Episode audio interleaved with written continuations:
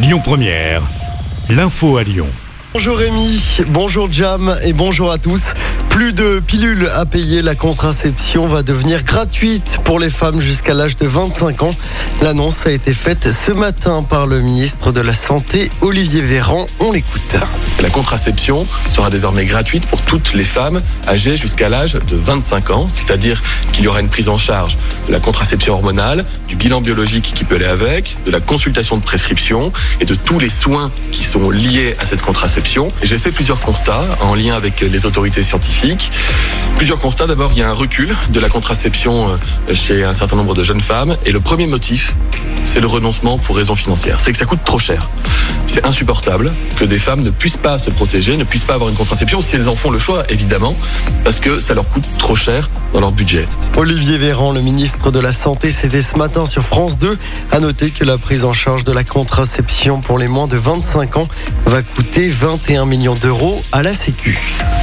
Le nouveau défenseur de l'Olympique lyonnais, Jérôme Boateng, jugé aujourd'hui à Munich pour violence conjugale. Son ex-compagne l'accuse de l'avoir blessé lors d'une violente dispute pendant des vacances il y a trois ans. Le défenseur allemand risque jusqu'à 5 ans de prison. Un jugement pourrait être rendu aujourd'hui. Une manifestation des soignants aujourd'hui à Lyon.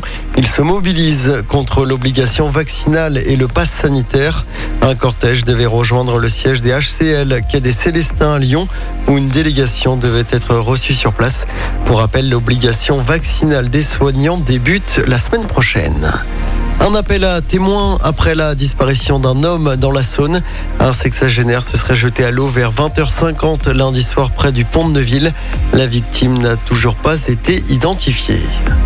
L'actualité de ce jeudi, c'est également l'hommage national à Jean-Paul Belmondo. L'acteur, pour rappel, est décédé lundi à l'âge de 88 ans. Une cérémonie est organisée aux Invalides à Paris à partir de 16h30 avec un éloge funèbre prononcé par le chef de l'État.